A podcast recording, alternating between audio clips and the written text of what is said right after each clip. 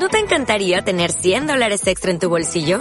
Haz que un experto bilingüe de TurboTax declare tus impuestos para el 31 de marzo y obtén 100 dólares de vuelta al instante. Porque no importa cuáles hayan sido tus logros del año pasado, TurboTax hace que cuenten. Obtén 100 dólares de vuelta y tus impuestos con 100% de precisión. Solo con Intuit TurboTax. Debes declarar para el 31 de marzo. Crédito solo aplicable al costo de la presentación federal con TurboTax Full Service. Oferta sujeta a cambios o cancelación en cualquier momento. Gracias por escuchar los podcasts del Centro Europeo de Excelencia Jean Monnet de la Universidad de Valencia. En esta ocasión reproducimos la conferencia Los desafíos de la Unión Europea a cargo de Paz Andrés Sáenz de Santa María catedrática de Derecho Internacional Público de la Universidad de Oviedo. La charla se celebró en la NAU, Centre Cultural de la Universidad de Valencia, el lunes 25 de marzo de 2019. La presentación corrió a cargo de Cecilio Tamarit, director del Centro de Documentación Europea con el apoyo del programa Erasmus Plus de la Comisión Europea. Viendo un poco las fechas posibles de, su charla, pues estuvimos barajando pues, algunos, algunos días, pero es que justamente hemos ido a elegir un día, un día extraordinario, ¿no? Yo creo que para, para todos los que nos dedicamos a los temas europeos, porque justamente eh, es, el, es, es, el aniversario ¿no? de, de, los tratados, de la, de la firma de los tratados de Roma eh, el 25 de marzo, es, también está coincidiendo en estas fechas, yo creo que es un, año que coincide con el aniversario también, el, 70 aniversario de la Convención de la Haya y también pues, pues eh, hace también 20 años que se creó el euro y yo creo que en este caso con las, con las últimas responsabilidades de la, de la profesora Andrés, pues también es un, es un tema importante, ¿verdad? Es un tema, es un tema, eh, es un tema, digamos, yo creo que vital, ¿no? En, este, en este momento, en todos los sentidos. Y por eso digo que hablar eh, en, un día como hoy y en este año de, de Europa, eh, yo creo que es un, es un tema que nos tiene que atraer a todos y, sobre todo, también de cara a las próximas elecciones europeas. Yo creo que establecer un debate y intentar ampliar nuestro conocimiento sobre los temas europeos es algo importante. Como todos sabemos, ¿eh? la Unión Europea es un proyecto político, nace como tal ¿eh? para facilitar la paz y el bienestar económico y social a los pueblos de Europa tras la Segunda Guerra Mundial y, bueno, para cerrar heridas que venían, desde luego, de, más lejos, ¿no? De, los conflictos franco-prusianos y otros conflictos a nivel, a nivel europeo.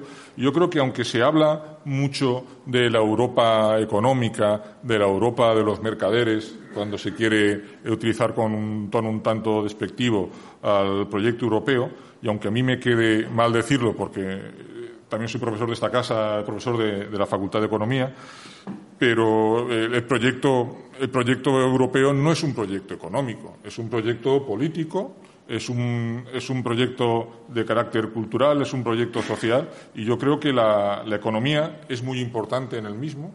Es la, economía la que funcione bien, la que generar crecimiento y bienestar económico, desde luego legitima el proyecto europeo, pero no es el corazón del proyecto europeo.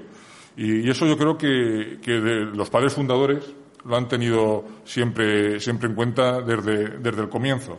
¿eh? el propio proyecto eh, de creación de una unión aduanera frente a una simple área de libre comercio como iniciaron los ingleses a comienzos de los años 60, eran proyectos distintos. Una unión aduanera ya desde un principio implicaba que había, se tenía que hacer una cesión de soberanía a un poder supranacional, a un poder federal o cuasi federal, y así la Unión Europea eh, ha ido progresando a lo largo, a lo largo del tiempo, yo creo que conjugando momentos de ampliación con otros momentos de integración o de profundización en la integración económica, avanzando en diferentes etapas y solucionando, también hemos sido capaces de ir solucionando los problemas que iban surgiendo a lo largo del tiempo inicialmente a veces pues problemas que estaban más relacionadas con eh, la asignación de recursos y con el buen funcionamiento de un mercado que se ampliaba y que tenía que funcionar con una cierta libertad. Por lo tanto, todo el tema de, defensa de la competencia, de evitar eh, dumping, todos estos temas eran los temas iniciales de la, de la Unión. Luego, con las diferentes ampliaciones y los una creciente desigualdad entre los países, pues eh, los problemas ya no, ya no de carácter asignativo, sino también, eh, en este caso, de mayor equidad entre los diferentes países, dieron lugar a aumentar los fondos estructurales y facilitar la convergencia entre los distintos Estados.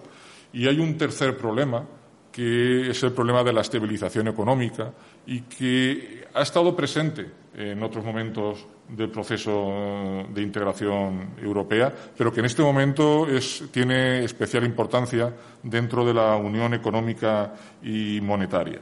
Y este, este, estos problemas de estabilización de la, de la economía tras la gran crisis, tras la gran recesión que hemos sufrido eh, a nivel mundial, pero eh, en la Unión Europea quizá con especial virulencia, eh, con la crisis de deuda, de deuda pública, pues ha hecho que estemos en un momento de debate, de intentar buscar cuál es el futuro, cuáles son los desafíos a los que nos tenemos que, encontrar y tenemos que hacer frente a muchas incertidumbres y yo creo que de eso es de lo que hoy retos y eso es de lo que nos va a hablar hoy la profesora Paz Andrés.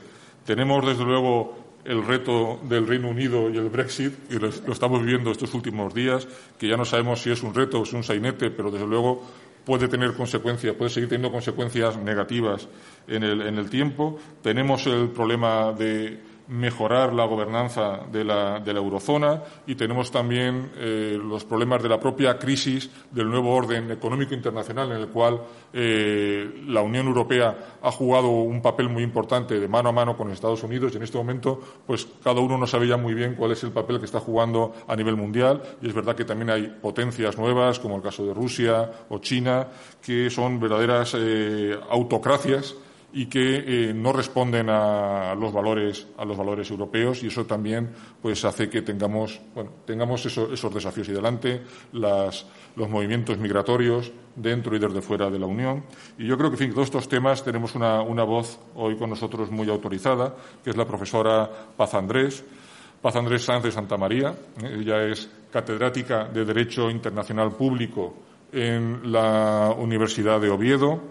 Ella ha tenido muchos cargos a diferentes niveles, eh, cargos académicos, desde ser directora del Centro de Documentación Europea, algo que en eso, en eso nos, nos asemejamos, pero ella ha ocupado también pues, muchos, muchos cargos como directora de departamento, como secretaria del Consejo Social de la Universidad, como, em, y como vicerrectora de extensión universitaria, además de ser una, una excelente académica bien conocida en, dentro del campo del derecho por sus publicaciones y por sus trabajos también de gestión en revistas de primer nivel dentro, de derecho, dentro del derecho internacional.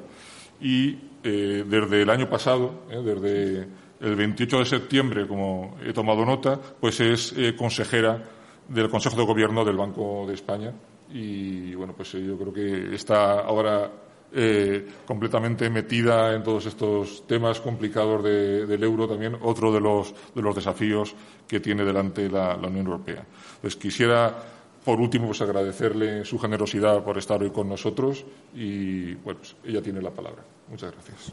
Muchísimas gracias. Buenas tardes. Para mí es un auténtico placer estar hoy con todos ustedes. Les agradezco mucho su presencia y le agradezco a la Universidad de Valencia, a la Escuela Europea de Pensamiento Luis Vives, al Centro de Documentación Europea y, en particular, al profesor Cecilio Tamariz su amable invitación que me permite estar aquí en Valencia, que para mí es una ciudad muy especial, porque aunque yo he nacido en Oviedo, mi abuelo paterno era valenciano y el apellido Andrés no es casual, es que es, que es de aquí. Por lo tanto, siempre me encanta venir porque la siento, esta ciudad la siento y a esta comunidad autónoma me siento muy próxima y como, como formando parte de ella. ¿no? Es, por tanto, especialmente agradable para mí estar, estar aquí para hablar de esos desafíos que tiene la Unión Europea, a los que ya se refería el profesor Tamarit, porque ciertamente la Unión Europea es el modelo más evolucionado de integración supranacional que existe y como él decía, gracias a la Unión Europea, pues disfrutamos del periodo más largo de paz y de prosperidad que ha habido en, nuestro continente. Y desde luego los logros de, este proyecto de integración son indiscutibles. Pero también es verdad que, siendo todo eso bueno la Unión Europea, pues en la actualidad, mm, como todos sabemos, atraviesa una situación difícil como consecuencia de varios elementos que ya han sido apuntados y que ha llevado a muchos a hablar de una policrisis de, la Unión Europea y le ha llevado también a muchos a hacer comentarios como estos que pueden, que pueden ver. Se dice que la Unión Europea está desorientada, el proceso de integración europea está en una deriva peligrosa. El propio presidente de la Comisión Europea dijo en su discurso sobre el Estado de la Unión del año 2016 que nunca había visto tanta fragmentación, tantas pocas cosas en común entre los Estados miembros de la Unión. Eh, incluso hace poco un sociólogo alemán dijo la Unión Europea se enfrenta a una larga agonía. Otros dicen casi nadie piensa ya que la Unión Europea sea viable en su, en su actual nivel de integración. Y hace poco el presidente de la República Francesa, Emmanuel Macron, en un artículo que publicó en varios periódicos europeos, pues dijo, en ese artículo de opinión del pasado 4 de marzo, dijo que nunca antes, desde la Segunda Guerra Mundial, Europa ha sido tan necesaria y, sin embargo, nunca ha estado tan en peligro. Bueno, algunas de estas afirmaciones que acabo de, de, señalar, por ejemplo la de la larga agonía, son claramente exageradas, otras no tanto. pero es verdad, en todo caso, que existen aspectos preocupantes. La situación en la actualidad, desde luego, no es buena y está claro que hay que adoptar medidas para volver a, impulsar o a, reforzar el, proyecto.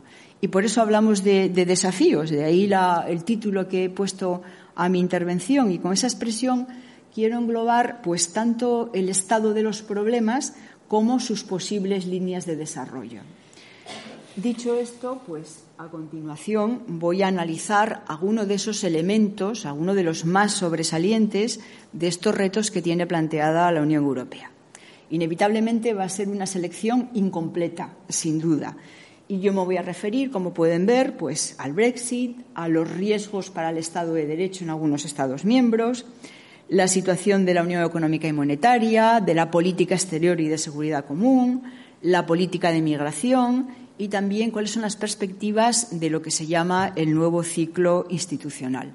Esos son los temas que quiero abordar. Insisto que es una selección incompleta y que, desde luego, hay muchos otros temas que son también muy importantes. Pues, por ejemplo, la negociación del llamado marco financiero plurianual, que abarcará de 2021 a 2027, la política de ampliación de la Unión Europea, a la que últimamente quieren darle también un nuevo impulso, la evolución de la geopolítica mundial y las guerras comerciales, a las que también hacía referencia el profesor Tamarit. Pero bueno, eh, todo eso excedería del tiempo que tenemos para esta charla y excedería también de mis conocimientos, sin duda. Y por tanto yo me voy a centrar en, esos, en estos temas. El primero, inevitablemente, pues es el Brexit. La verdad es que cuando el profesor me invitó a venir para estar con ustedes, pues pensé que en esta fecha el tema estaría resuelto, en el sentido que fuera, y que podríamos comentar la solución alcanzada. Bueno, pues ahora resulta que no es así, que incluso hay que hablar del Brexit con interrogación. En todo caso, mm, voy a dedicar un tiempo a comentar la incierta situación actual. ¿no? Bueno, si recordamos brevemente el resultado de las negociaciones entre el Reino Unido y, la Unión Europea, pues como saben, en noviembre del año pasado se adoptó el llamado acuerdo de retirada, que lo que prevé es regular la situación durante un periodo transitorio que llegará, llegaría hasta el 31 de diciembre de 2020, aunque el propio texto del acuerdo dice que se podría prorrogar uno o dos años más y ahí se regulan pues, los derechos de los ciudadanos, el tema de la circulación de mercancías, en definitiva, todas las cuestiones importantes de la relación entre la Unión y, el Reino Unido. Y la previsión de su entrada en vigor, pues en principio era el 30 de marzo próximo. Ese acuerdo de retirada pues tiene un protocolo específico sobre Irlanda Y en ese protocolo es donde está eh, lo que ha planteado el problema principal a la hora de tramitar en el Parlamento británico el acuerdo de retirada. Es eh, esa eh, solución transitoria, ese, lo que ellos llaman el backstop en la jerga comunitaria, lo habrán oído citar en ocasiones, que es que hasta que se adopte un acuerdo definitivo, más allá del acuerdo de retirada, que es transitorio, hasta que se adopte un acuerdo definitivo, pues se mantendría entre Irlanda e Irlanda del Norte una unión aduanera que sería luego mm, sustituida por lo que acuerden para, para el futuro. Y eso es lo que ha planteado el, el problema, como, como saben. Hay otros dos protocolos que acompañan al acuerdo de retirada, uno sobre el tema de las bases que el Reino Unido tiene en Chipre y otro sobre Gibraltar, tema específico que nos interesa desde la perspectiva de España, pero del que no me voy a, referir, salvo que luego en el coloquio quieran ustedes comentar y el acuerdo de retirada va acompañado por una declaración política donde se esbozan las líneas generales de las relaciones futuras entre la Unión y, el Reino Unido. Bueno, pues siendo esto así, pues podemos recordar eh, también rápidamente las fases de lo que con toda razón ha llamado el profesor Tamarit el sainete, porque esto ya se ha convertido en un sainete eh, o el esperpento. Me consta que un profesor también de la Universidad de Valencia, el profesor Barcendón, eh, publicó hace poco en el diario las Provincias un artículo donde hablaba del esperpento del Brexit. Sí, efectivamente. ¿Qué fases se han producido? Bueno, pues recuerdan que en enero el Parlamento británico rechaza el acuerdo de retirada, luego eh, se celebra una reunión entre el presidente de la Comisión y la señora May el 11 de marzo, donde acuerdan dos textos en la idea de buscarle una solución y que el Parlamento británico se animara a votar a favor. Y esos dos textos son un instrumento relativo al acuerdo de retirada y una declaración complementaria de la declaración política. El instrumento lo que pretende o lo que, lo que contiene en realidad es un compromiso de negociar rápidamente un acuerdo posterior al acuerdo de retirada que haga innecesario aplicar el famoso backstop, mantener esa, esa unión aduanera. Eh, otros al backstop lo llaman póliza de seguros. El propio Juncker ha dicho, bueno, el backstop en realidad es una póliza de seguros que nos garantiza que hasta que no haya otro acuerdo, pues vamos a mantener esa, esa unión aduanera, pero eso es lo que no, lo que no gusta. Entonces, acuerdan en realidad conseguir rápidamente otro acuerdo. No es que acuerden nada sustantivo, sino que lo que acordaron en marzo fue intentar conseguir lo antes posible otro acuerdo.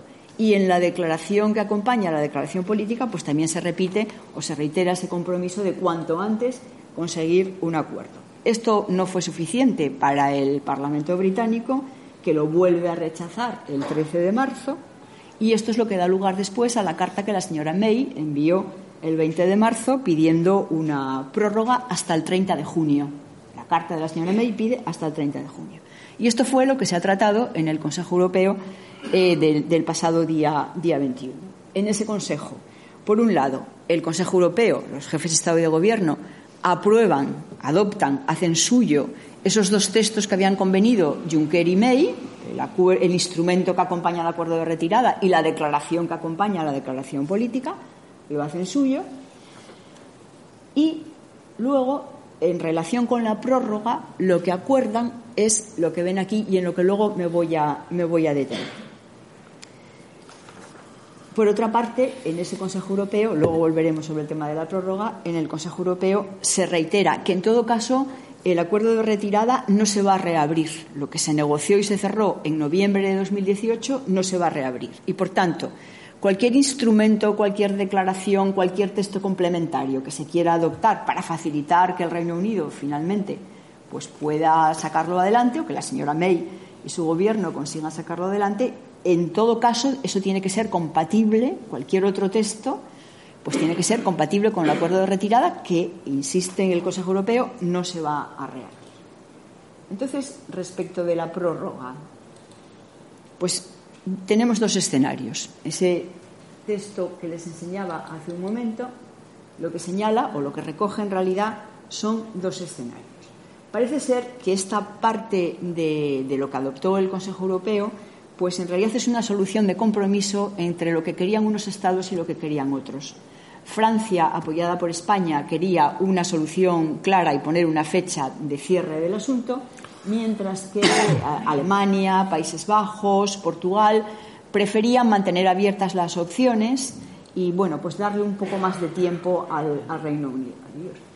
Darle un poco más de tiempo al Reino Unido. Entonces, esto es lo que explica que se hayan adoptado estos dos escenarios. Primer escenario, a la luz de lo que ha dicho el Consejo Europeo. Si la Cámara de los Comunes aprueba el acuerdo de retirada esta semana en la que estamos, entonces el Consejo Europeo le da al Reino Unido una prórroga hasta el 22 de mayo para que durante ese tiempo adopten las medidas legislativas internas para mm, aplicar eh, y desarrollar el acuerdo de, retirada. Bueno, eh, la noticia al día de hoy es que la señora May ha dicho hoy mismo que de momento no tiene los apoyos suficientes y que, por tanto, de momento no lo va a someter a votación de nuevo. No. ha dicho hoy que de momento, como no tiene los apoyos, no lo va a someter. Y por tanto, el tiempo, el tiempo está pasando, porque lo que le han dicho es que lo haga esta semana. Si no fuera así, pasaríamos, y parece que las cosas van por ahí, pasaríamos al segundo escenario. La Cámara de los Comunes no lo aprueba esta semana, el acuerdo de retirada, entonces la prórroga llegaría hasta el 12 de abril, es decir, hasta dentro de poco. Entonces, eh, ¿Qué dice el Consejo Europeo en relación con este segundo escenario? Tiene esa frase que dice el Consejo Europeo confía en que antes de esa fecha, 12 de abril, el Reino Unido indique una forma de proceder para que la estudie el Consejo Europeo. Esto es difícil de interpretar, pero afortunadamente el presidente del Consejo Europeo, después de la reunión de, esa institución, hizo, dio una rueda de prensa que quizá han visto ustedes en la televisión, acompañado por el presidente de la Comisión, Juncker, y entonces dio alguna explicación más que se agradece porque, eh, bueno, pues así sabemos exactamente en qué estaban pensando. como dice el señor Tusk, esto significa que en la práctica, hasta esa fecha, 12 de abril, todas las opciones permanecen abiertas. Hasta el 12 de abril. Eso es lo que ha dicho. Y, por tanto, como él dijo también, el Gobierno de Reino Unido hasta entonces todavía podría elegir el acuerdo, no acuerdo, por tanto Brexit duro, una prórroga larga o revocar la notificación de retirada. Tienen hasta el 12 de abril para decidirlo. Entonces, aquí se plantea una cuestión particular mm, sobre la que se venía hablando desde hace unos cuantos días o semanas, y es el Reino Unido tendrá que hacer, si hay una prórroga, tendrá que hacer elecciones al Parlamento Europeo, habida cuenta de que estas están fijadas para todos los Estados miembros entre el 23 y el 26 de, de mayo. Bueno, ahí se plantean una serie de cuestiones jurídicas y ha habido un cierto mm, debate se han pronunciado los servicios jurídicos del Parlamento Europeo, del Consejo, de la Comisión y también, por supuesto, pues, los académicos.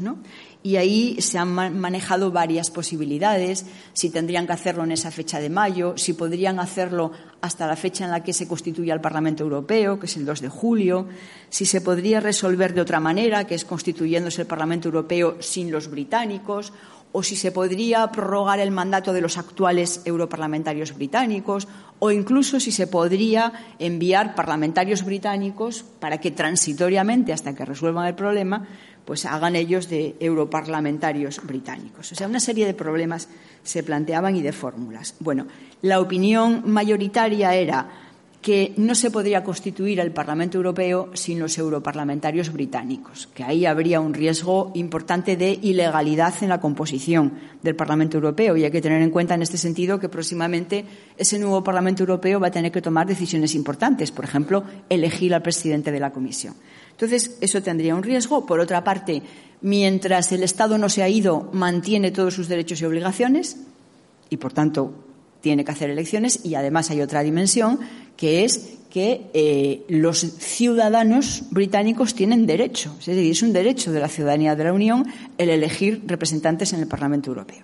Por tanto, el Reino Unido, si continuara, tendría que hacer elecciones. Afortunadamente, este problema pues, fue resuelto también, o nos lo explicaron, en, eh, en esta interpretación, en estas observaciones que transmitió Donald Tusk después de, de la reunión del Consejo Europeo. Dijo, el 12 de abril es la fecha clave para que el Reino Unido decida si celebra elecciones al Parlamento Europeo.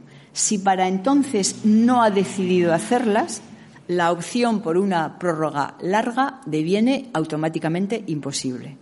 Por tanto, este es un tema que también va a quedar resuelto el 12 de abril y, por tanto, bueno, pues se despejan las dudas. Y es que, además, como saben ustedes, hay un aspecto práctico que también es importante y es que la decisión del Consejo Europeo por la que se fijó la composición de la nueva legislatura, del nuevo Parlamento Europeo, el que vamos a elegir en mayo, decidió rebajar el número total de miembros de 751 que hay ahora a 705 y de los 73 escaños que hasta ahora tenía el Reino Unido y que quedarían libres por el Brexit, decidieron reasignar 27, no todos, pero sí 27, entre 14 Estados miembros para equilibrar un poco el reparto, tal como estaba hasta ahora. Y eso es lo que explica que, por ejemplo, España y, otros, como Francia, vayamos a tener cinco escaños más. ¿no? Entonces, claro, si, si, el Reino Unido hiciera elecciones al Parlamento Europeo, todo esto habría que volverlo atrás. Es verdad es verdad que la decisión del Consejo Europeo por la que decide esa nueva composición y ese esa nueva reasignación de 27 escaños dice que si para entonces el Reino Unido continúa en la Unión Europea, se mantendrá la misma composición de 751 y el Reino Unido mantendrán sus 73 escaños. Pero claro, los demás Estados, los 14 Estados miembros que nos hemos beneficiado de ese reparto, de esos restos, perderíamos, y claro, todos los partidos políticos en todos los estados están haciendo ya sus cálculos sobre la base de que en España pues va a haber 59 y no 54, ¿no? Y lo más, lo demás les pasa en los otros, en los otros estados. Entonces, ahí hay una dimensión práctica que, también es importante. Por tanto, esto justifica más aún que o lo resuelven para el 12 de abril o, o ya no podrán tener una prórroga larga. Entonces, todas las opciones están abiertas y, entre otras, cabría una de la que se viene hablando hace tiempo, que es la revocación, que el Reino Unido acabe revocando la notificación de retirada. Es una posibilidad. No parece que esté en primera línea, pero bueno, nunca se sabe cómo se va a desarrollar esto. Bueno, pues en relación con esto, lo que quería comentarles es que hay una sentencia de diciembre pasado del Tribunal de Justicia de la Unión Europea en el asunto Whiteman donde eh, el Tribunal ha interpretado el artículo 50 del Tratado de la Unión Europea, que es el que regula el tema de la, retirada, que se está aplicando. Entonces, eh, lo que ha dicho el Tribunal de Justicia es algo muy importante y es que el Estado tiene un derecho unilateral de revocación de la notificación de retirada. Es decir, que es un derecho, el revocar, el volverse atrás, es un derecho soberano unilateral y que, por tanto, no tiene que ser sometido a la aprobación del Consejo Europeo o del Consejo o de cualquier otra institución, como por el contrario defendía, por ejemplo, la Comisión. Es un derecho soberano. Eso sí, el Tribunal de Justicia ha establecido unos requisitos para esta revocación. Y los requisitos son, bueno, primero, tiene que adoptarse esa decisión de conformidad con las normas constitucionales del Estado miembro, lógicamente. No lo puede hacer la señora May a las bravas, sino que tendrá que ser una decisión, tendría que ser una decisión del Parlamento británico. En segundo lugar, habrá, tendrán que notificarlo por escrito al Consejo Europeo, lógico, también, dado que la decisión de retirarse también es por escrito, normal. Pero sobre todo, los requisitos más importantes son los que ven ahí.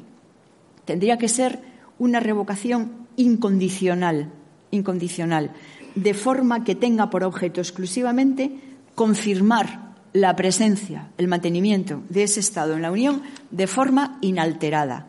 Y esto es muy importante porque durante un tiempo se dijo, bueno, a lo mejor el Reino Unido puede jugar con ese derecho a retirar eh, la notificación de retirada para ganar posiciones negociadoras. Primero lo retira, luego consigue una mejor solución, luego vuelve otra vez a presentarlo y, lógicamente, eso la Unión Europea no podría permitirlo. Entonces, es muy importante que el Tribunal de Justicia, por un lado, diga que es posible que unilateralmente lo retiran, pero siempre retirando esto, eh, manteniendo estos requisitos, de forma que no pueda ser utilizado por el Reino Unido de una manera ventajista, por así, por así decirlo. Por tanto, si se llegara a esa opción, el, terreno legal ya ha sido despejado por el Tribunal de, Justicia. Ese tema ya lo tendríamos resuelto. A día de hoy, como, sabemos, pues, pues, pues eh, no se puede adivinar en qué va a terminar este show que nos está haciendo perder la fe en la clase política británica, que siempre tuvo tan buena fama. En cambio, sí mantenemos, al menos yo, la fe y la admiración por la figura del speaker del Parlamento británico, que realmente me parece fascinante, el puesto que tiene y cómo lo, cómo lo ejercita. ¿no? Si esta semana finalmente vuelven a rechazar el acuerdo de retirada o ni siquiera se vuelve a someter a, a votación, entonces, como ya sabemos, la fecha clave es el 12 de abril.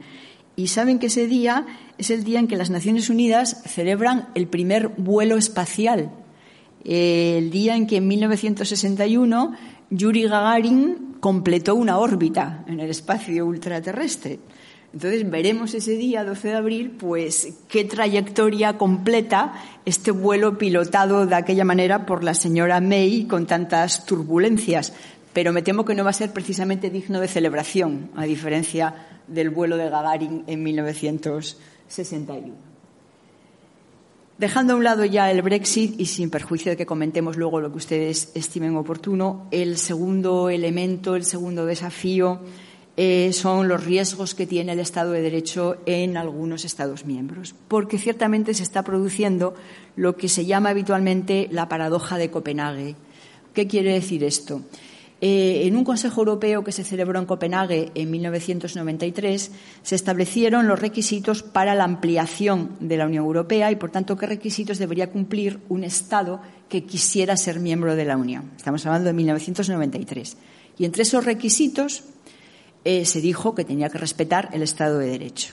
De forma que, antes de que un Estado entre en la Unión, es sometido a unos mecanismos de verificación de que realmente se cumple el Estado, el Estado de Derecho, los requisitos del Estado de Derecho en ese Estado. Pero lo que pasa es que una vez que entra el Estado y se convierte en Estado miembro, pues no hay o no había antes mecanismos para asegurar que en ese Estado pues, se sigue respetando el Estado de Derecho. Y por eso se dice la paradoja de Copenhague. Se exige a los que todavía no son miembros, pero en cambio no se exige tanto a los que, a los que ya lo son. ¿Qué mecanismos tiene ahora la Unión Europea para enfrentarse a estas situaciones? Bueno, pues eh, el primer instrumento es el artículo 7 del Tratado de la Unión Europea, donde se contemplan dos dimensiones. Por un lado, eh, se contempla el caso en el que se observe que hay un riesgo claro de violación grave, riesgo de violación grave del Estado de Derecho, de la democracia o de otros valores de la Unión Europea. Y segunda hipótesis, segunda posibilidad, cuando ya se constata que hay una violación grave y persistente por parte de un Estado miembro del Estado de Derecho o de los valores que, lo acompañan.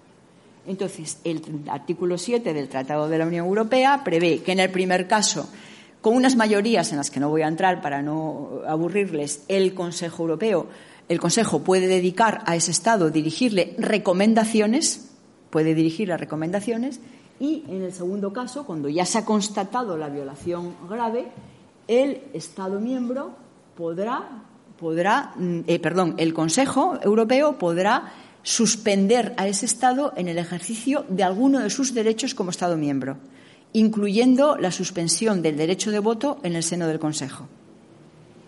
Se podría tomar esa decisión y, por tanto, impedirle votar eh, y, y, por tanto, impedirle participar en la toma de, en la toma de decisión. Por tanto, artículo 7 del Tratado de la Unión Europea con ese contenido que, acabamos de ver.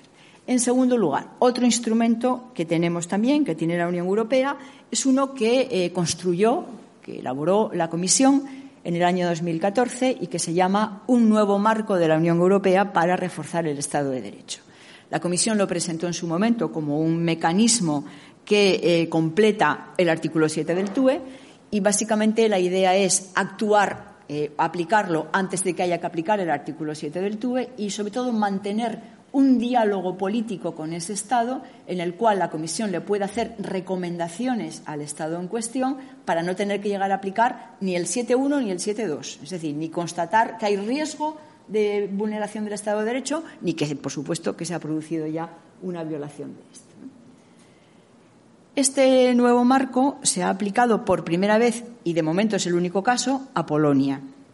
Eh, y en ese sentido, la Comisión le ha hecho a Polonia en relación con las decisiones que ha tomado el Gobierno de ese Estado, eh, sobre todo en relación con el tema de la independencia judicial, con injerencias del Ejecutivo en el Poder Judicial, pues eh, y también respecto de la libertad de expresión y la libertad de prensa, bueno, pues la Comisión le hizo cuatro recomendaciones y como Polonia no las respetó, pues entonces eh, la Comisión ha propuesto, propuso en diciembre de 2017, le propuso al Consejo que adoptara una decisión del artículo 7 del TUE, es decir, constatando que hay un riesgo claro de violación, que empezara a aplicarse el artículo 7, pasar del mecanismo previo, del marco previo, al artículo, al artículo 7. Los motivos que alegaba la eh, Comisión son los que pueden ver ahí. Se relaciona con, sobre todo con el Poder Judicial. Bueno, el Consejo ha recibido esa propuesta por parte de la Comisión, pero hasta ahora no, ha dicho nada, no ha hecho nada al, respecto.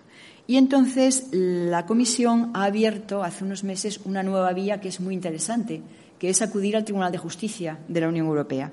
Y lo que ha hecho la Comisión en septiembre de, 2013, eh, perdón, de 2018, es presentar un recurso por incumplimiento contra Polonia en relación con la, nueva ley polaca relativa al Tribunal Supremo. Ley polaca eh, conforme a la cual obligan, obligaban a jubilarse anticipadamente a una serie de jueces antes de lo previsto en la legislación anterior y, eh, además se concedía al Poder Ejecutivo la posibilidad de nombrar directamente miembros del Tribunal Supremo. La Comisión entiende que todo esto pone en riesgo un elemento fundamental del Estado de Derecho, como es la independencia del Poder Judicial, y entonces presenta ese recurso por, incumplimiento. Y el Tribunal de Justicia dictó el 19 de octubre de 2018 un auto, la vicepresidenta del Tribunal de Justicia dictó un auto en el cual aceptó provisionalmente los argumentos de la comisión, dijo que le parecía que, aunque había que entrar luego en el fondo del asunto, pero que ahí había elementos eh, serios y, sustantivos, y entonces dictó un acto señalando medidas provisionalísimas muy serias, de mucho calado, como son la suspensión de la aplicación de esa ley, le dice al gobierno polaco que suspenda la aplicación de esa ley y que mantenga en su puesto a esos jueces que quería, que quería jubilar. Es una medida sin precedentes Nunca se había presentado un recurso por incumplimiento de, estas características y nunca el Tribunal de Justicia había tomado estas medidas. Inicialmente el Gobierno polaco intentó eh, dirigirse a su Tribunal Constitucional para que éste dijera si esas medidas tenían que ser respetadas o no, pero luego, al ver que la situación se ponía seria, pues entonces, al final, Polonia ha reformado ya esa controvertida ley y hay otro auto de diciembre en el que el Tribunal de Justicia confirma esas medidas que ya no son provisionalísimas, son provisionales. Falta la sentencia sobre el fondo, pero bueno, ya por el recorrido que lleva el tema, pues ya cabe pensar que en el futuro el Tribunal de Justicia pues va a seguir en la misma dirección. Todo eso respecto de Polonia.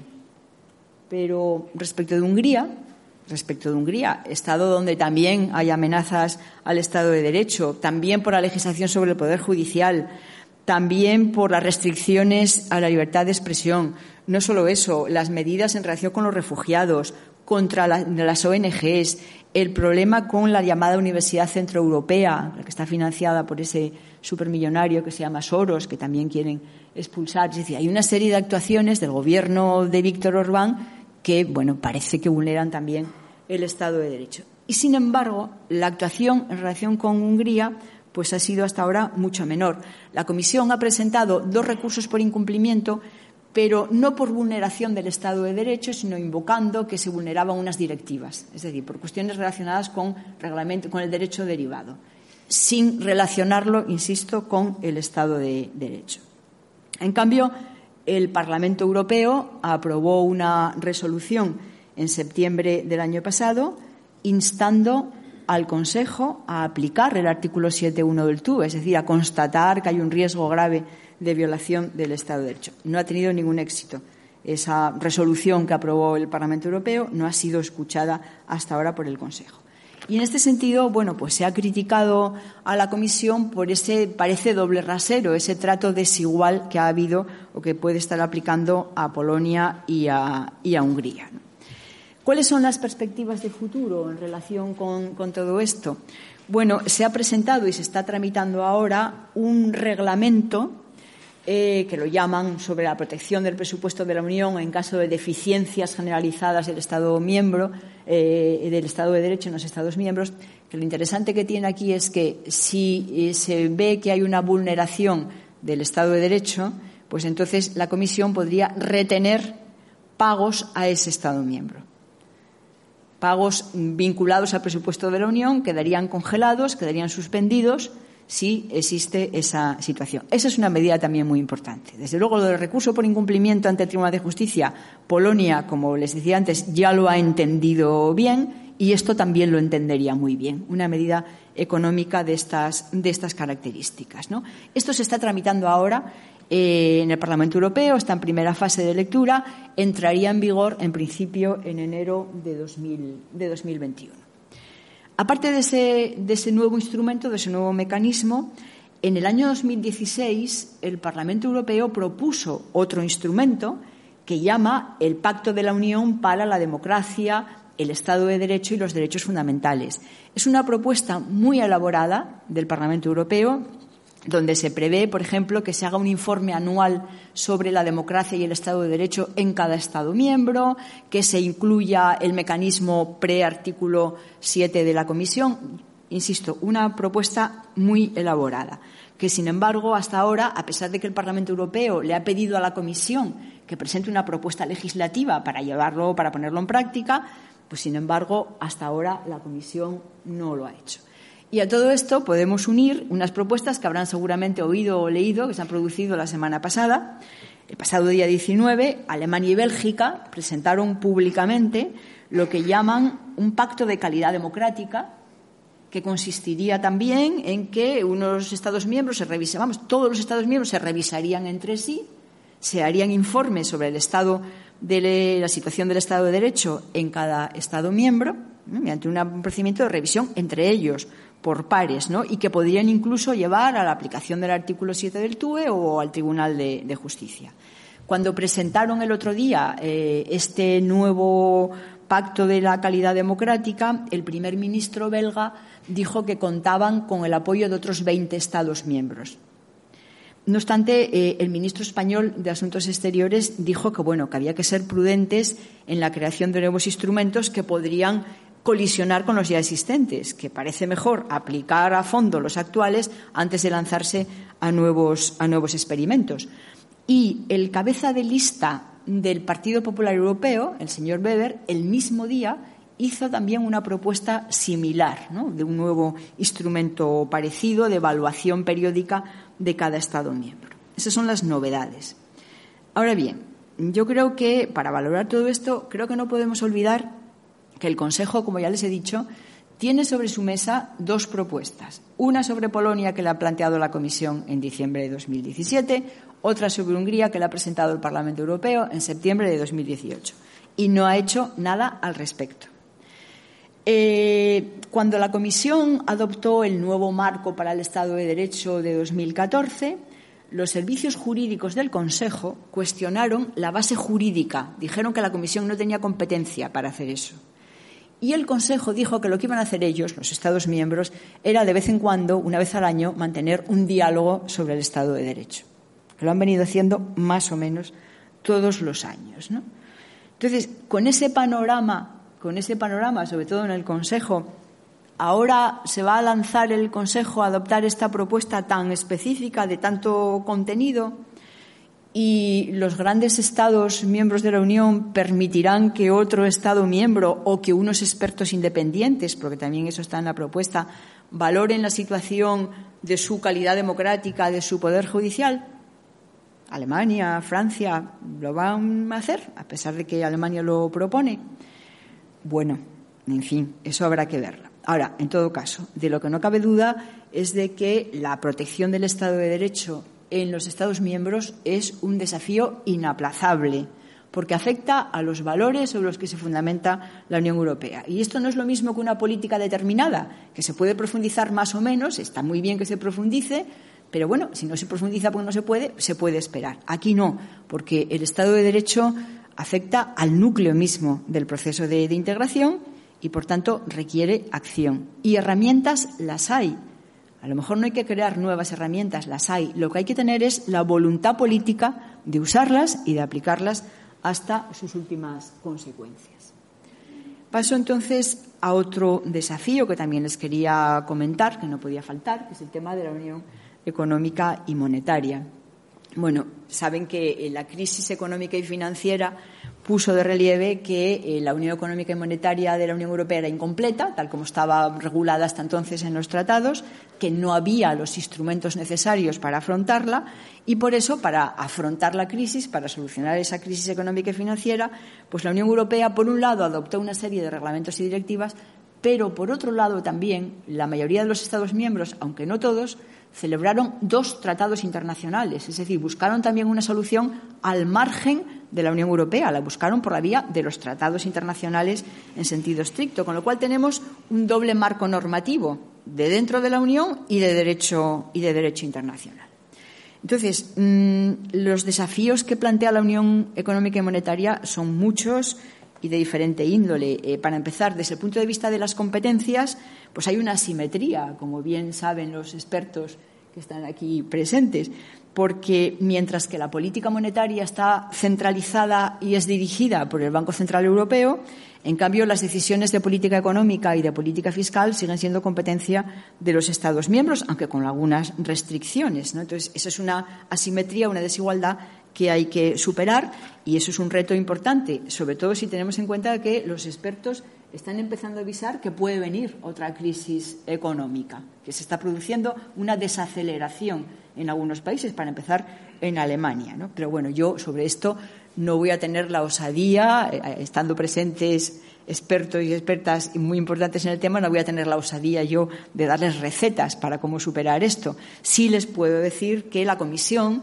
ha publicado varios documentos haciendo propuestas concretas para profundizar la Unión Económica y Monetaria y además con un calendario determinadas medidas para finales de este año y otras medidas de aquí a 2025. Y ahí se iría creando pues, un sistema europeo de garantía de depósitos, eh, se profundizaría la unión de mercados de capitales y bueno, una serie de, de medidas, insisto, con un calendario para la Comisión concreto. Hay estados que también han avanzado ideas al respecto. Está, por ejemplo, la propuesta franco-alemana de crear un presupuesto para la zona euro. España lo que ha propuesto es un seguro europeo de, desempleo. Bueno, eh, no voy a aventurarme en esos territorios propios de conspicuos economistas, eh, parecen razonables, desde luego, esas propuestas, pero también hay que tener en cuenta que hay divergencias importantes entre los Estados miembros, que no todos ven igual estas propuestas y que en estos momentos, con el Brexit, elecciones europeas, nombramiento de nueva comisión, no parece que sea el mejor momento para que esto vaya a avanzar mucho, a pesar de que en los calendarios de la Comisión para, por ejemplo, el presupuesto de la zona euro hablan de propuesta para junio de este año. Bueno, habrá que ver si eso se va a producir o no. Ahora bien, lo que sí quería decirles es que hay dos dimensiones concretas dentro de la Unión Económica y Monetaria que también me parecen muy importantes. Son complementarias, pero son muy importantes desde el punto de vista de los ciudadanos y de la democracia en la Unión Europea. Y esas dos dimensiones son, por un lado, la rendición de cuentas en relación con la gobernanza económica y, por otro, el control jurisdiccional de los actos que se adoptan por parte de la gobernanza económica, por parte de los órganos que tienen competencia en esta materia. Respecto de la primera cuestión, la verdad es que los mecanismos de control que hay ahora respecto de la gobernanza económica son escasos. Para empezar, durante la crisis las principales decisiones fueron adoptadas por el Consejo Europeo, jefes de Estado y de Gobierno, Mm, institución de la Unión respecto de la cual apenas tiene control. El único control al que se somete el Consejo Europeo es que cada vez que hacen una reunión, luego su presidente acude al Parlamento Europeo y allí cuenta lo que han, lo que han hablado. Nada más, informe, obligación de informe. Por otro lado, la independencia del Banco Central Europeo se configura en los tratados de forma muy amplia y así se refleja en la jurisprudencia del Tribunal de Justicia, el cual viene avalando las principales decisiones que el Banco Central Europeo ha adoptado para afrontar la crisis. Incluso decisiones que, aunque eran de política monetaria, inevitablemente entraban también en la política económica, que eso ya no era de competencia exclusiva. Bueno, esto es así, esa institución tiene que tener su independencia. Pero, por ejemplo, el Parlamento Europeo tenía muy poca presencia en un primer momento en todo el funcionamiento de la gobernanza económica. Poco a poco, en estos reglamentos que se han ido aprobando, el Parlamento Europeo tiene un poco más de presencia, recibe más información y ha celebrado algún acuerdo interinstitucional con los órganos de la gobernanza económica que le permiten, como digo, pues bueno, tener un mayor, un mayor control. Pero eso es un ámbito, en todo caso, en el que eh, hay que seguir mejorando. Y desde la perspectiva del control jurisdiccional, que nos afecta más directamente también a los ciudadanos, pues claro, resulta que en ese marco normativo híbrido, tratados, pero también tratados internacionales, competencia de la Unión, pero también tratados, pues eh, lo que se prevé es la actuación de determinados entes intergubernamentales que no forman parte del sistema institucional y, por tanto, no están sometidos a control. Y esto nos lleva a hablar, por ejemplo, del Eurogrupo, del que habrán oído hablar en muchas ocasiones. El Eurogrupo, saben ustedes que es la reunión, las reuniones periódicas de los ministros de finanzas de la zona euro. Y es, tal como está regulado en los tratados y en un protocolo anexo, pues el Eurogrupo no forma parte del sistema institucional de la Unión Europea. Pero resulta que al mismo tiempo, uno de esos tratados internacionales a los que se ha acudido, el tratado por el que se crea el Mecanismo Europeo de Estabilidad, el que funciona para los rescates de los estados con problemas, pues resulta que su Consejo de Gobernadores está formado en realidad por los miembros del Eurogrupo. Lo preside el presidente del Eurogrupo y los miembros son los ministros de Finanzas. Por tanto, es un ente informal, pero que actúa en ese doble plano y que toma decisiones muy, muy importantes. Y esto con trascendencia práctica muy directa. Por ejemplo, pueden decidir la disolución de un banco, por ejemplo. Entonces, ha habido algún caso que ha llegado al Tribunal de Justicia. Eh, como consecuencia precisamente de las medidas que se adoptaron para, para, la reestructuración económica en Chipre, pues algunos particulares que tenían sus dineros en un banco que el Eurogrupo, mediante una declaración, decidió que se disolvía, pues intentaron impugnar esos acuerdos, esos actos del Eurogrupo. Y se encontraron con que el Tribunal General primero y el Tribunal de Justicia después pues dijeron que el Eurogrupo, según los tratados, pues es una reunión informal de los ministros de los Estados miembros que tienen el euro, que no es posible considerar que el Eurogrupo esté controlado por la Comisión o por el Consejo Europeo. Por tanto, no se puede enganchar ni a la Comisión ni al Banco Central Europeo un recurso en relación con esto y que las declaraciones que adopta el Eurogrupo, aunque tengan esa trascendencia, como les decía, no se pueden imputar ni a la Comisión ni al Banco Central y, por tanto, que no cabe presentar un recurso de anulación contra los actos del Eurogrupo. Eso es un problema importante. Parece ser, no obstante, que ahora se está consolidando en la jurisprudencia del Tribunal de Justicia otra vía. Hay dos sentencias de julio del año pasado del Tribunal General donde dicen que si bien los actos del Eurogrupo no son susceptibles de recurso de anulación, sí podrían dar lugar a indemnización, siempre que se cumplan los requisitos para que eh, se estime el recurso de indemnización. Eso es una vía que es más positiva desde el punto de vista de los particulares. Pero tengo que decirles que el Consejo ha presentado recurso, ha presentado apelación contra esas decisiones del Tribunal General y precisamente el recurso se basa en que considera el Consejo que el Eurogrupo no puede ser susceptible de control. Entonces, ya veremos si esa jurisprudencia se consolida o no. En todo caso, el Parlamento Europeo, todavía en una resolución de 12 de febrero pasado, ha dicho que hay que mejorar y hay que resolver esta cuestión del Eurogrupo. Se ha referido al papel crucial pero informal que tiene el Eurogrupo en la gobernanza económica sin que exista un contrapeso consistente en mecanismos adecuados de eh, rendición de cuentas democráticas. Eh, también en el mes pasado la ONG Transparencia Internacional ha publicado un informe donde critica la opacidad del Eurogrupo, a pesar de que, como dice Transparencia Internacional, es el gobierno económico de facto. Por eso, como decía, quería indicarles que ahí hay una cuestión en la que hay que mejorar. Y en ese sentido hay algunas fórmulas que ya se están proponiendo. Por ejemplo, la Comisión ha propuesto crear un Fondo Monetario Europeo que sustituiría al MEDE. Eso es una buena idea porque ese Fondo Monetario Europeo formaría parte de, estaría controlado por el derecho de la Unión, estaría sometido al derecho de la Unión y, por tanto, estaría sometido a todo el sistema de recursos ante el Tribunal de Justicia. Esa es buena idea, por tanto.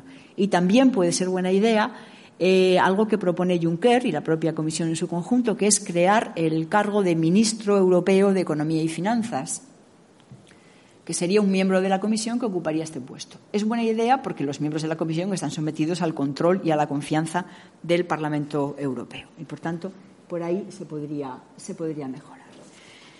Respecto de la política exterior de seguridad y defensa común, bueno, el mejorar esto y profundizar esta política exterior de seguridad y defensa común es un reto clásico de la Unión Europea eh, pero en el momento presente hay nuevos elementos que ponen de relieve la necesidad de eh, mejorar esa situación. Por un lado, la errática política del presidente Donald Trump, que parece que incluye incluso un desinterés por la OTAN y unas actuaciones que un día son de una manera y otras de otra. El Brexit también va a incidir en todo esto, porque el Reino Unido pues, es muy importante desde el punto de vista de la seguridad y defensa, y luego está Putin, está China, etcétera. Es verdad que últimamente se están produciendo avances. Eh, la Comisión ha impulsado lo que llaman un fondo de defensa para financiar proyectos en esa materia. Se han puesto en marcha eh, cooperaciones estructuradas permanentes. Eh, incluso Macron, Macron y la señora Merkel han hablado de un ejército europeo y han celebrado un tratado hace poco en Aquisgrán donde hablan de esto y dicen que hay que reforzar la política exterior. Pero claro, mm, han sido muy poco, muy poco concretos porque ese hipotético ejército europeo, eh, ¿qué ejército y para qué? ¿Un ejército europeo para actuar en Europa o un ejército de europeos para actuar fuera de Europa? Eso está por, por concretar. Y de todas formas, todas estas iniciativas, estas cooperaciones, eh, son de contenido militar, industrial, tecnológico, pero no son de contenido político. Y en ese sentido, es verdad que la Unión Europea está desarrollando algunas misiones civiles y militares en otras partes del mundo que pueden ser útiles, pero en la realidad de los hechos y como todos sabemos, en el ámbito de las relaciones internacionales, en muchas ocasiones la Unión Europea se presenta de manera desunida, desunida. El tema de Venezuela, bueno, pues ha ido de aquella manera y por no hablar de la guerra de Irak 2003, donde la fractura fue muy grande, o la intervención de en Libia en 2011, donde tampoco hubo, acuerdo. Y esa es la, realidad todavía. ¿no? Y luego hay otro problema en el que no voy a entrar, y es eh, que hoy por hoy el tratado exige unanimidad. El presidente Juncker ha propuesto pasar de la, unanimidad a la mayoría cualificada en algunos ámbitos concretos. Eso sí sería un avance, pero bueno, está por ver si los Estados aceptan esta, esta propuesta, que jurídicamente sería posible, pero volvemos a lo de siempre, políticamente no está tan claro. En el caso de la política de migración y de asilo, pues aquí también la crisis de los refugiados demostró que eh, no había instrumentos para abordar una situación tan grave como aquella que la Unión Europea no tiene una política robusta en materia de, migraciones. Entonces tuvo que acudir a soluciones coyunturales eh, remodelar Frontex eh, y, por ejemplo, acudió a esa declaración Unión Europea-Turquía que adoptaron en 2016, que seguramente recordarán, conforme a la cual pues eh, Turquía se comprometió a recibir los refugiados que llegaban a Grecia y que se les devolvía a cambio de importantes cantidades de dinero y una liberalización de los visados para ciudadanos turcos. No tenemos tiempo para hablar de, ese, acuerdo, Declaración Unión Europea-Turquía, que llegó al Tribunal de Justicia de la Unión Europea, denunciado por algunos particulares, y que de manera decepcionante lo que pasó fue lo siguiente. Las instituciones europeas se lo quitaron de encima, a pesar de que se llama Declaración Unión Europea-Turquía y que se sigue llamando así en todas las páginas web de las instituciones europeas. Pues el Consejo Europeo dijo que no le constaba que se hubiera celebrado ningún tratado. La Comisión dijo que era un mero compromiso político. El Consejo dijo que él no había estado implicado en nada. Todos se lo quitaron de, encima.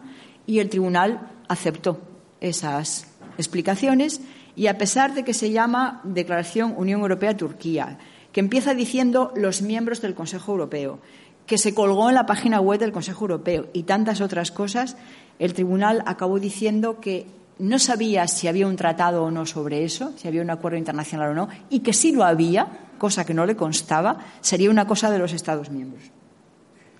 La verdad es que eso fue absolutamente decepcionante.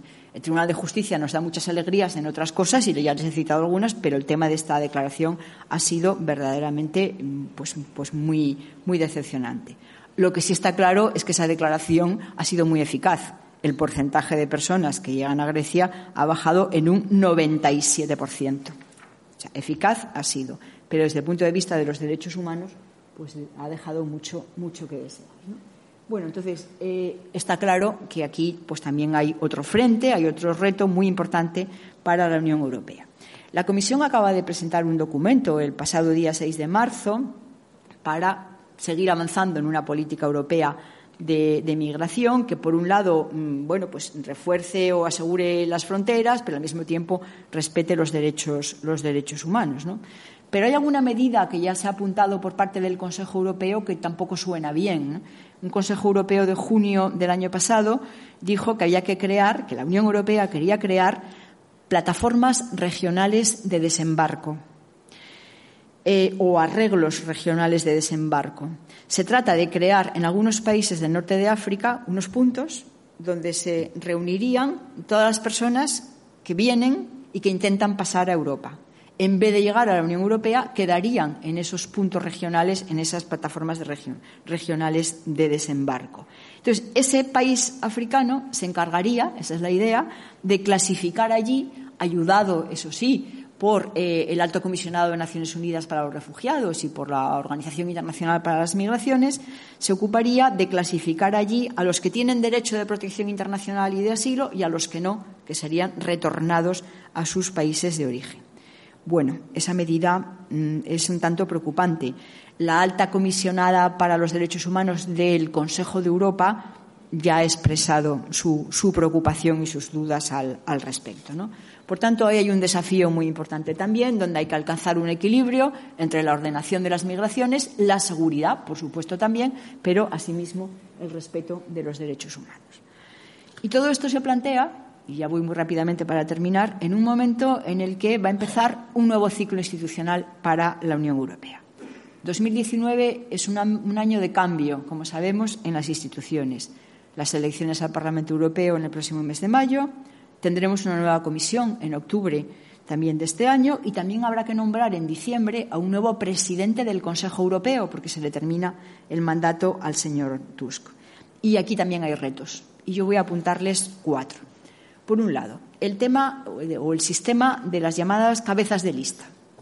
Esto fue algo que planteó en su momento la Comisión y el Parlamento Europeo y que se aplicó en las elecciones de 2014 al Parlamento Europeo. Los partidos políticos designaron a una persona a la que se consideraba como el cabeza de la lista de ese partido político. Y, esta idea, que fue de la Comisión y del Parlamento Europeo y que aceptaron o que asumieron los partidos políticos a nivel europeo, acabó siendo aceptado en aquella ocasión, 2014, por el Consejo Europeo.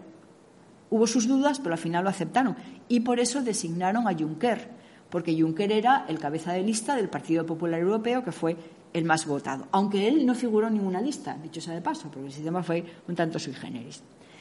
¿Hay obligación, ¿Hay obligación de respetar este sistema de cabezas de lista? Obligación jurídica no, porque el Tratado de la Unión Europea lo que dice es, teniendo en cuenta el resultado de las elecciones al Parlamento Europeo y tras mantener consultas, el Consejo Europeo propondrá a una persona como presidente de la Comisión. Jurídicamente no hay obligación. Lo que pasa es que, bueno, políticamente el Consejo Europeo lo asumió en 2014. ¿Se va a consolidar esta idea o este sistema de los cabezas de lista, desde luego para la Comisión es una cosa muy importante y el señor Juncker en sus discursos sobre el Estado de la Unión de 2017, de 2018, ha dicho que sí, que es un tema muy importante y que lo quieren mantener. El Parlamento Europeo también lo exige. Incluso ha hecho advertencias en alguna resolución, pues ha dicho que advierte de que el Parlamento Europeo está preparado para rechazar la propuesta de una persona como presidente de la Comisión que no haya sido cabeza de lista. La rechazaría el Parlamento Europeo. Y lo acabo de decir todavía hace poco. Pero, sin embargo, En una cumbre informal que tuvieron los jefes de Estado y de Gobierno en febrero de 2018, tras esa cumbre, el, el presidente del Consejo Europeo dijo el Consejo Europeo no puede garantizar por adelantado que el Consejo Europeo vaya a seguir aplicando este sistema. Esto es una competencia del Consejo Europeo y no hay ninguna automaticidad, ningún automatismo que obliga al Consejo Europeo a aceptar como candidato o candidata a eh, quien sea cabeza de lista del partido más votado. Quien está en contra, eh, parece ser, mm, de este sistema es Macron, porque, mm, según sus cálculos, eh, quien encabece la lista de su formación política seguramente no sería el más votado en el conjunto de Europa y entonces no tendría muchas posibilidades de éxito. Parece que los Países Bajos tampoco les interesa este sistema y algún otro Estado tampoco. Pero eh, el Parlamento Europeo sigue insistiendo en ello. Y, por tanto, ahí podemos encontrarnos con un conflicto político en su momento entre el Consejo Europeo y el Parlamento, Europeo. ¿Qué razones da el Parlamento Europeo para esta firmeza? Eh, bueno, dice que esto eh, contribuye a la transparencia, la designación de cabezas de lista contribuye a la transparencia, ayuda también a formar la conciencia política de los ciudadanos europeos y refuerza la legitimidad política del Parlamento Europeo y de la Comisión, conectando de manera más directa con los votantes. Yo les pregunto, ¿nos convencen estas razones? ¿Qué piensan ustedes? Luego lo podemos comentar. Los sondeos que se hicieron después de las elecciones europeas de 2014 demuestran que apenas el 14% de los encuestados en 15 países de la Unión Europea eran capaces de nombrar a algún cabeza de lista. En Luxemburgo sí, muchos, pero por ejemplo en España, Países Bajos y Polonia, menos del 3% de la población era capaz de decir quién era el cabeza de lista de este partido o del otro. En el Reino Unido menos todavía, el 1%. Bueno, por tanto, ese es un tema para debate. Realmente nos parece que desde el punto de vista de los ciudadanos esto es útil, esto es bueno, esto es más democrático. Segunda cuestión que también podemos comentar, las listas transnacionales. Consiste básicamente en que del conjunto total de los escaños se reserve un número determinado eh, para lo que se presentaría listas, cada partido político a nivel europeo presentaría una lista que se votaría, se podría votar en todos los Estados miembros, con lo cual votaríamos la lista nacional y la lista transnacional correspondiente. Esa es otra propuesta de la que también se viene hablando. Y, de hecho, Macron y quienes no están de acuerdo hoy por hoy con el sistema de las cabezas de lista dice, claro, es que el complemento, lo necesario para que funcione bien lo de cabeza de lista, es que haya una lista transnacional porque el cabeza o la cabeza de lista estaría en esa lista transnacional. Bueno, en cierto modo tiene razón, tiene razón, ¿no? Porque hasta ahora tenemos que hacer una ficción. El o la cabeza de lista del partido político al que queramos votar a lo mejor no está en la lista de nuestro Estado. Está en la lista de Alemania, como pasaba con los socialistas, o, en el caso de Juncker ni eso, porque no estaba en una lista. Entonces, es verdad que sería un complemento de la otra, de la otra propuesta. La, la Comisión lo defiende, defiende esta, esta idea. El Parlamento Europeo no. Eh, se pronunció sobre un informe en el que se decía, algunos parlamentarios le proponían al Parlamento Europeo que apoyara también, pero al final el Parlamento Europeo no lo tuvo claro y no ha apoyado esto. Y bueno, en cuanto a los estados, pues hay, hay de todo. ¿Qué valoración podemos hacer de este tema de las listas transnacionales? Pues bueno, por un lado, los Estados miembros han dicho que de momento de eso nada, que más adelante, que si acaso en 2024. ¿Qué valoración podemos hacer?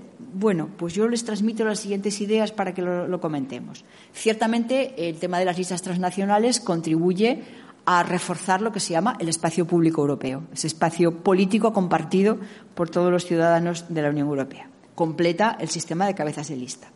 Pero también tiene problemas. Por ejemplo, existe el temor de que esto potencie los populismos nacionalismos. Y esa es la razón principal por la que en el Parlamento Europeo no salió adelante la propuesta. Una lista de un partido político populista, una lista transnacional, pues a lo mejor podría recibir grandísimo apoyo y eso causa preocupación en el Parlamento Europeo. Por otra parte, eh, claro, la composición de, de, esa lista transnacional pues dependería de cómo lo hiciera cada partido político pero los, estados pequeños temen que habría pocos candidatos en esa lista transnacional de su nacionalidad. que el mayor número de escaños, que tampoco iban a ser muchos, pero se los llevarían para Alemania, Francia, Italia, España no saldría mal, pero seguramente que Malta, Chipre, pues ahí tendrían pocas posibilidades. Eso es así. Otra cosa, es verdad que esto requeriría un procedimiento electoral uniforme, que hoy por ahí no lo hay, no existe un, procedimiento electoral uniforme. En gran medida, salvo unas normas mínimas, esto lo regula cada Estado. Entonces, claro, con una lista transnacional sería necesario que el procedimiento electoral fuera igual para todos. Y otros dicen, ¿esto no llevaría a crear una élite de parlamentarios europeos? Es decir, los de las listas nacionales, que son los de a pie, los de casa, y luego los la élite, los superescogidos, que son los de las listas transnacionales. ¿Y qué relación tendrían esas personas de la lista transnacional con los ciudadanos? Un parlamentario, parlamentaria europea eh, francesa, ¿cómo se relacionaría con los ciudadanos croatas? Pues poca cosa, poca cosa. Entonces, la cosa tiene ventajas e inconvenientes. Lo dejo ahí planteado. Otras dos cuestiones que también están planteadas ahora, el tamaño de la comisión. Según el Tratado de Lisboa, la Comisión tendría que estar formada por un número igual a dos tercios de los Estados miembros.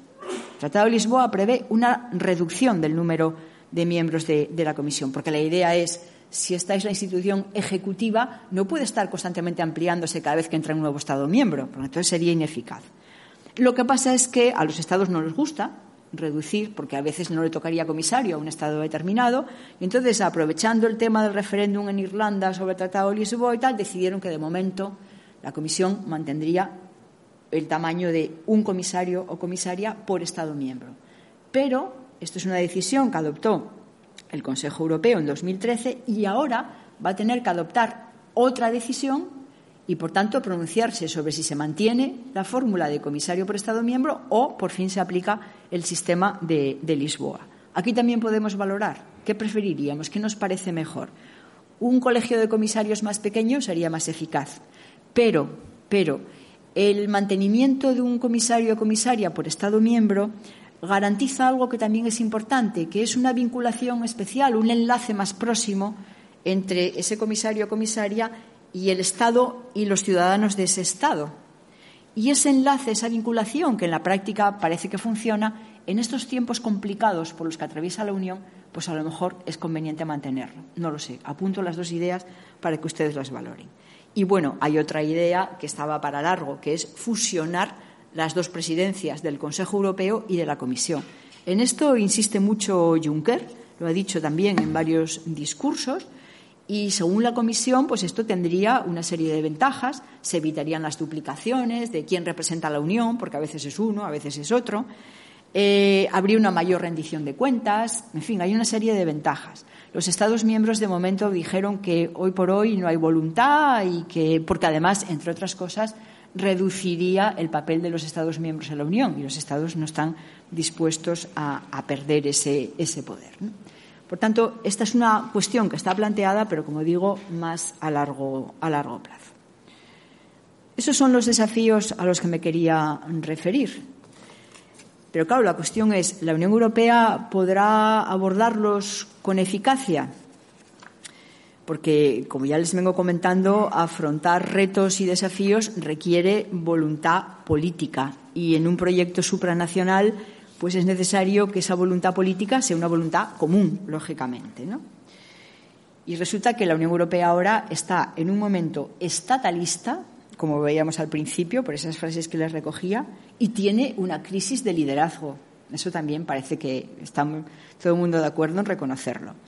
Eh, Emmanuel Macron quiere asumir ese liderazgo y eso es lo que explica, por ejemplo, que haya publicado ese artículo al que ya me he referido, que se llama Por un renacimiento europeo. Pero poco después, la que va a ser sucesora de la señora Merkel publicó también otro artículo donde no comparte todas las cuestiones señaladas por Macron. ¿no? En fin, que no hay eh, coincidencia en esto. Y luego, aparte de esta crisis de liderazgo, hay que poner de relieve también que en la Unión Europea en la actualidad, tal como está funcionando, se está observando la existencia de varios grupos de, de estados. Por un lado, está lo que llaman la nueva Liga Anseática, que está formada por los Países Bajos, los nórdicos y los bálticos, que tienen sintonía con Alemania y son los partidarios de la austeridad sobre todo de la austeridad económica, que tienen cierta desconfianza respecto de los países del sur y son refractarios respecto de reformas de la Unión Económica y Monetaria que impliquen más solidaridad económica. Recuerden algún comentario del presidente, del que entonces era presidente del Eurogrupo, Dieselblum, cuando dijo aquello que en los países del sur dormimos la siesta. Dijo aquella, y bueno, dijo más impertinencias que no voy a, a repetir ahora. Bueno, pues este grupo, la nueva Liga Hanseática, mantiene un poco esta, esta idea. Luego está el llamado Grupo de Visegrado, Polonia, Hungría, República Checa y Eslovaquia, que se oponen a una política de migración solidaria. Y en materia de seguridad y defensa prefieren la OTAN a una política propia de la Unión Europea. Eso está claro, ¿no? como reacción frente a su pasado vinculado a la Unión Soviética. Y luego estamos los países del sur, algunos de los cuales pues hemos sufrido mucho la crisis económica, algunos especialmente, que querríamos desarrollar otras dimensiones más solidarias de la Unión Económica y Monetaria, que querríamos una mejor política de migración, pero también entre nosotros hay una cierta desunión en otros temas. ¿no? Entonces, momento estatalista, momento de grupos en la Unión Europea y, de manera más general, se puede decir que el proyecto europeo hoy está situado en un contexto de división norte-sur y este-oeste en varios temas importantes. Y esto está impidiendo avanzar a la Unión Europea en varios, en varios ámbitos, algunos de los cuales eh, ya me he referido a ellos. Si a esto añadimos el Brexit, pues evidentemente el panorama no es, no es halagüeño. Bueno, yo creo que hasta que no se resuelva el tema del Brexit, la Unión Europea no va a poder retomar fuerzas. Eso parece claro. El día 9 de mayo va a haber una cumbre informal de los Estados miembros de la Unión Europea en Rumanía que tiene por objetivo precisamente abordar el futuro de la Unión Europea. Seguro que la Unión Europea ese día adoptará una declaración solemne, porque además es el Día de Europa, y adoptará una declaración solemne, pero bueno, mm, no sé yo si para entonces podrán decir nada que tenga un contenido sustantivo. Es verdad que en el momento actual pues eh, no, hay, no abundan los motivos para la esperanza. ¿no? Pero yo, mm, para terminar, sí quiero señalar algún motivo de esperanza. Y el primero para mí es la ciudadanía, la ciudadanía de la Unión Europea. Es frecuente decir que los ciudadanos tenemos desafección, nos sentimos lejanos de la Unión Europea, pero si atendemos a los eurobarómetros, a las encuestas que se hacen respecto de qué pensamos sobre eh, la Unión Europea, pues los resultados son positivos. El último barómetro de otoño de 2018, eh, la confianza en la Unión Europea se mantiene estable en una proporción del 42%, que son los niveles más altos que se están dando hasta ahora. El 42% de los europeos confiamos en la Unión Europea, mientras que el 35% confía en sus parlamentos y gobiernos nacionales. Es decir, confiamos más en la Unión Europea que nuestro Parlamento Nacional nuestro, nuestro Gobierno Nacional. Ese es un dato importante. Eh, el 43% de los europeos tiene una imagen positiva de la Unión Europea. Y la mayoría de los estados están de acuerdo, de la mayoría de los europeos, perdón, están de acuerdo en que su voz cuenta en la Unión Europea. Ese es el resultado global del último eurobarómetro, de la última encuesta que se ha hecho en el conjunto de la Unión Europea. No obstante, tengo también que decirles que por zonas la situación varía y esto nos devuelve al tema de los grupos y del norte y del sur. La confianza en la Unión Europea es más alta entre los ciudadanos del norte de Europa, 70% en Suecia, en Dinamarca, en Alemania, 60% en los Países Bajos, Bélgica, y en cambio en el sur es más baja. ¿eh? Eso también hay que tenerlo en cuenta. Disculpen, pero es que no, no conseguí poner más grandes los, los, eh, eh, los esquemas, los gráficos, pero sí este lo vemos bien. Esto es España. ¿Qué pensamos en, España de, la Unión Europea? Bueno, pues como verán, pensamos que la Unión Europea es algo, el ser miembro de la Unión Europea es algo bueno para nosotros. Un 72% de los españoles lo pensamos así, más que en el conjunto de la Unión Europea o en otros Estados miembros. Si se nos pregunta si pensamos que nos hemos beneficiado de la pertenencia a la Unión Europea, pues la respuesta también es muy positiva, el 75%, pues así, así lo vemos también. Eh, si nos preguntan, en cambio, si nuestra voz cuenta en la Unión Europea, pues ahí no tanto, ahí no tanto. ¿eh? Pero en todo caso, nuestra posición, como ven, nuestra opinión es positiva. Entonces, bueno, yo creo que dejando a un lado matices, la ciudadanía es un punto fuerte en el proceso de integración europea en estos momentos. Y por otra parte, no olvidemos que, como ha dicho un experto recientemente, la Unión Europea es la quinta esencia del arte de lo posible. Y es verdad. Como saben, la Unión Europea es capaz de encontrar soluciones en el último, en el último momento. Y bueno, por otra parte, cuando, cuando preparé esta exposición, que está resultando demasiado larga, pues eh, yo pensé terminar con una frase de Jean Monnet, con una idea de Jean Monnet, que como saben fue uno de los principales impulsores de la creación de las comunidades europeas. Eh, esto de que eh, Europa se hará en las crisis y será la suma de las aportaciones, de las soluciones aportadas a estas crisis. Eso lo dijo Jean Monnet y se está demostrando, se está demostrando, creo yo, en la práctica. Lo que pasa es que ayer eh, un periódico de difusión nacional, que no encuentro ahora el papel, pero es igual porque se lo puedo decir, El País, publicaba un editorial donde decía que eso de que Europa se construye en las, en las crisis y que las crisis sirven para potenciar el proceso, pues en realidad es una superstición, sí, así lo decía, una superstición que en realidad significa confiar más en la burocracia que eh, en la política, en la voluntad política de la Unión Europea. Bueno, a mí, como se puede imaginar, leer eso ayer, cuando yo tenía construida esta transparencia, donde yo expresaba mi fe en la idea en cuestión, pues a mí esto, la verdad, me preocupó y me descolocó.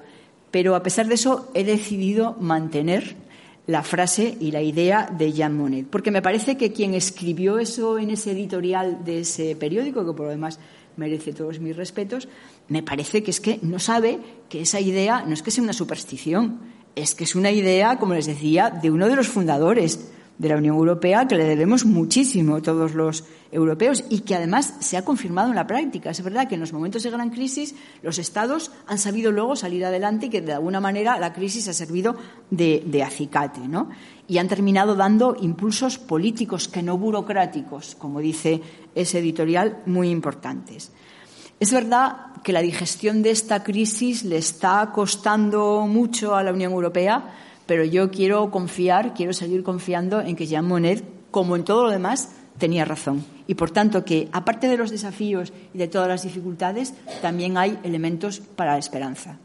Y eso es lo que quería transmitirles en la tarde de hoy y les pido disculpas por haberme alargado demasiado. Muchísimas gracias.